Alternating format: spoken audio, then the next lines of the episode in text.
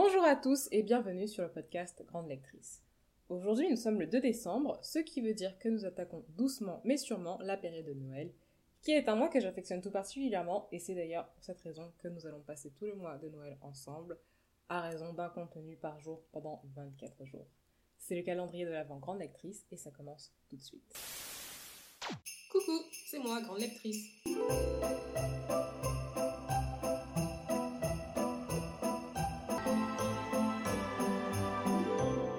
Pour ceux qui ne sont pas adeptes des lectures de Noël, c'est comme sur M6 et TF1, c'est en majeure partie de la romance. Donc euh, soyez prêts. On commence justement avec la romance de Noël la plus cliché possible, avec un personnage qui ne peut plus voir Noël en peinture et pour qui cette fête a perdu toute saveur. Cette personne, c'est Lenny, elle est étudiante et elle pensait que son père l'aurait gentiment conviée à passer les fêtes de Noël avec. Mais malheureusement, ce dernier a pris la tangente à l'autre bout du monde sans vraiment s'intéresser à sa fille et à ses projets. Déjà, là, vous devez vous dire que c'est quand même bizarre et qu'il y a anguille sous roche. Bref, Lenny qui était déjà pas dans une super bonne période de sa vie, euh, cette nouvelle-là vient complètement l'achever et elle qui était très friande des fêtes de fin d'année il y a encore quelques années en arrière, là, elle fait un rejet complet. Heureusement, sa meilleure amie, dont je ne me souviens plus le nom pour être honnête, parce que les noms et moi, ça ne fait pas deux, essaie quand même un peu de lui remonter le moral et de lui, et de lui donner un petit coup de fouet et l'invite à passer les fêtes de Noël avec elle. Sauf qu'attention, sa meilleure amie, c'est pas n'importe qui, puisqu'elle va l'inviter dans un sublime chalet en montagne, très éloigné de leur vie citadine habituelle. Dans ce chalet, c'est en fait un groupe très éclectique qu'on va rencontrer, entre amis, connaissances et famille de ladite meilleure amie. Lénie, elle va pas se sentir forcément très bien dans ce groupe pour des raisons que vous découvrirez en lisant euh, le livre.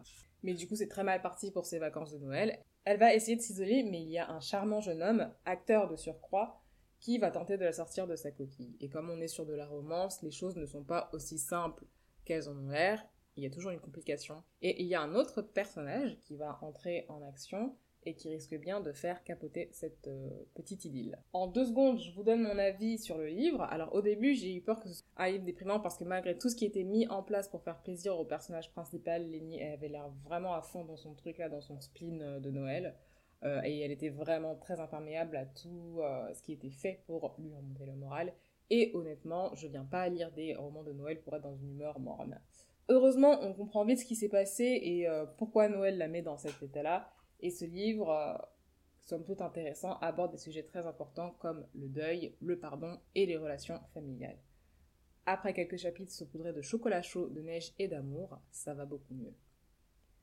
On passe maintenant au plus important, l'examen de la couverture. Alors, en ce qui concerne la couverture, je suis déçue de le dire, mais euh, on ne part pas sur un 10 sur 10. La couverture, vous pouvez aller la voir sur Google, mais je peux vous la décrire aussi.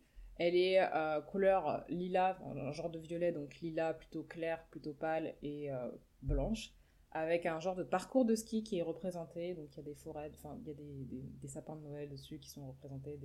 je crois qu'on est dans une forêt en fait. Hein.